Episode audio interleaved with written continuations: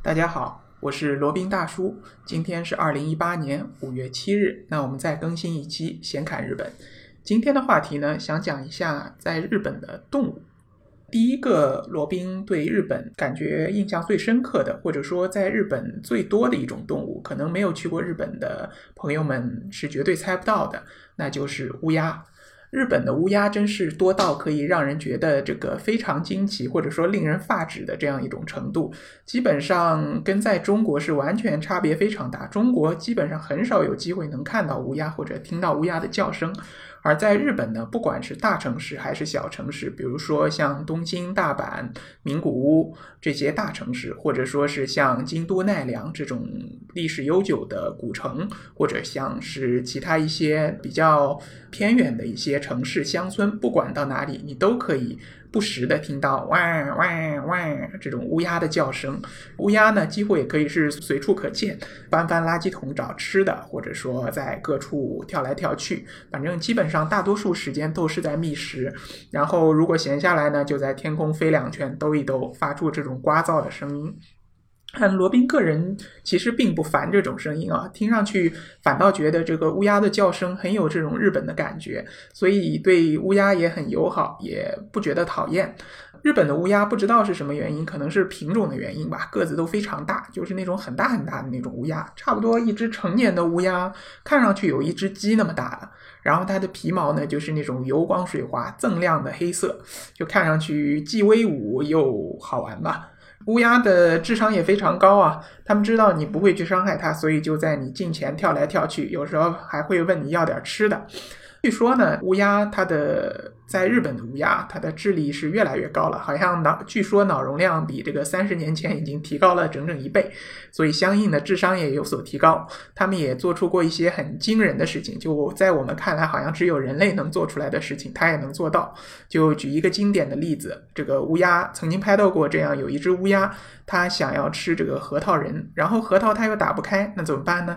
它就把这个核桃扔到十字路口马路当中，等那个汽车碾过去以后。后这个核桃不是碎了嘛，然后它再飞下来捡里面的核桃仁吃。这种利用其他的工具来满足自己的要求，恐怕也只有像灵长类动物或者说人类才有这种能力吧。这个乌鸦已经聪明到一种程度了。那为什么日本乌鸦这么多呢？可能是和日本的神话传说有关。据说第一代这个日本的天皇，他好像是被一只三只脚的乌鸦教过功夫，所以说呢，乌鸦在日本就被视为一种神圣的鸟。然后有的地方还有乌鸦为主题的神社。所以说，基本上是不会有人去伤害乌鸦的。事实上，在日本的野生动物也没什么人会去伤害的，导致了这个数量越来越多，到处都有。有的时候呢，也会形成一些困扰，比如说放在外面的垃圾都给它翻得一塌糊涂。然后有的时候呢，还会跑到阳台上来，这个拉一泡屎，把你刚洗的衣服又给弄脏了。所以说，是一个既讨厌又可爱的动物吧。好，那另外一种动物呢，就是日本的狗。最有名的，我们知道的日本的狗呢，就是秋田犬了。就我们听说过的那个叫忠犬八公，它就是一条秋田犬。秋田犬呢，它以前日本其实是没有的，它好像是从海外引进，然后培养作为一种斗犬的。所以秋田犬呢，它的体型是比较大的，然后身上肌肉看似也比较发达，身上皮毛也很厚实。现在呢，可可能算是一个日本的一个代表犬种吧。有不少人喜欢秋田犬的，也会从日本去买这种原原产的这种血统比较纯正的羊。当然，这个价格还是比较昂贵的啊。秋田犬它原产是在那个日本的秋田县，是有这么一个县的。那另外一种，其实在日本更为普遍的一种犬种呢，就是叫柴犬。柴犬的日文名呢叫西巴伊努。实际上，在罗宾看来呢，柴犬其实就是日本的土狗。根据统计来说，其实百分之八十家养的这种狗啊都是柴犬，但是它比中国的这个土狗有什么不同呢？罗宾觉得，就是说柴犬它的外貌外形其实是比较稳定的，可以说它这个是一种血统比较纯正、品相比较稳定的一种日本土狗。当然，它也挺可爱的。记得到日本旅游这么多回，也碰到过很多次柴犬。它们一般不大爱叫，就是那种静静的、很呆萌的在那边看看你，然后你朝它招招手，它就会跑过来，然后给你摸两下。所以，个人觉得，如果想要养狗的话呢，柴犬是比秋田犬更合适的一种犬种。而且柴犬呢，它个头比较小，可能没有吃那么多，所以说如果以后想养狗的话，罗宾可能会考虑养一只柴犬。好，接下来讲一下日本的猫。日本的猫这个文化当然是非常非常流行的了，最流行的就是那个招财猫，就是从日本传出来的。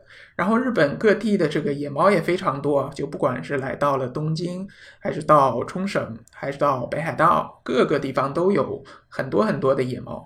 然后那些猫呢，它很奇怪啊，它外形长得都差不多，就是那种耳朵尖尖的，就比中国这边看到的土猫耳朵要尖一点，然后身量要更长一点。嗯，可能是那边的特有的品种吧，反正也不是很清楚。然后日本这边呢，还有很多猫岛，所以。想要去日本吸猫的朋友们有福了。日本这边有非常多的猫岛，就是岛上的猫的数量比这个岛上的著名的人还要多。所以如果想去一次玩个够的话，可以做一个猫岛环游，把日本这个它应该有好几十个猫岛吧，这些猫岛全都玩一遍，也是一种不错的体验啊。好，那日本还有一种岛呢，就是兔子岛。这个兔子岛应该日本只有这么一个。它是位于广岛县的，是在濑户内海里面的一个岛。据说以前是为了研究这个武器而放养的一些兔子，然后后来经过几十年的繁衍呢，就变出了一百多只兔子了。这个兔子岛如果真的想去呢，它的交通还是不大方便的，得先到广岛，然后再坐换节 R 到那边的一个城市，然后再转渡船。然后再可以到这个兔子岛上，呃，当然，如果是对于爱兔人士来说，可能可以不辞辛苦吧，到兔子岛上去游一游、看一看。据说那边那帮兔子呢，全部是等在码头这边，只要有人一下来，立刻就一帮兔子冲上去。如果你手里带着什么胡萝卜啊，或者说青菜啊，它肯定会一堆兔子把你拥在当中。呃，当然了，这个怕是不用怕，你把吃的东西给它，那就放过你了。日本还有有名的就是那个鹿了，呃，鹿聚集的最多的地方当然是奈良。奈良这个地方呢，我们反正去的话都会去看看那边的小鹿。当然了，也不是小，不光是小鹿，还有那个年轻的鹿和老鹿，都一大堆都懒懒散散的拥在那一块儿。呃，不过因为那边的鹿可能虽然算是野鹿吧，但是因为喂的人实在是太多了，已经渐渐的基本上就算是有一种家鹿的感觉了。到了那边，其实跟它拍个照啊，摸两下就好了，也不用买什么鹿饼。基本上那边所有的鹿都吃的这个脑满肠肥的。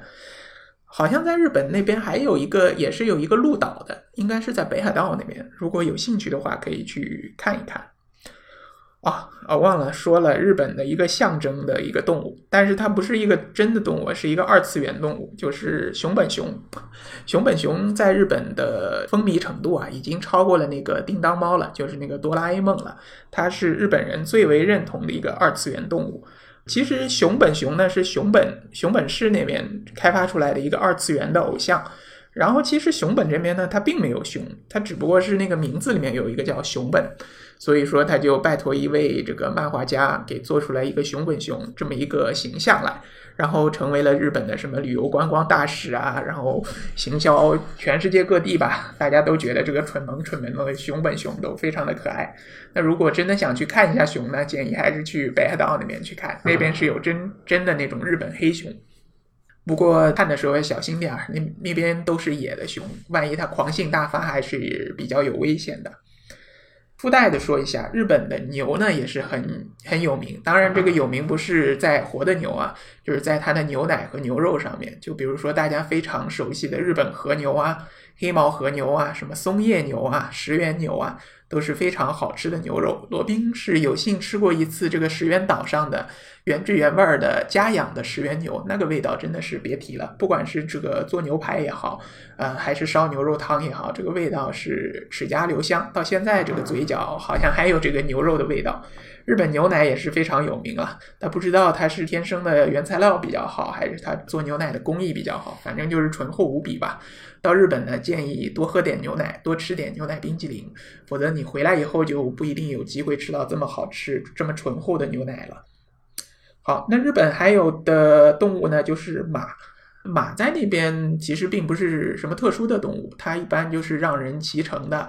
就比如说像阿苏地区的那边有个草千里，兵就在那边乘过马。那种马跟国内那些瘦瘦的不一样，都是高头大马，而且的个个都膘肥体壮。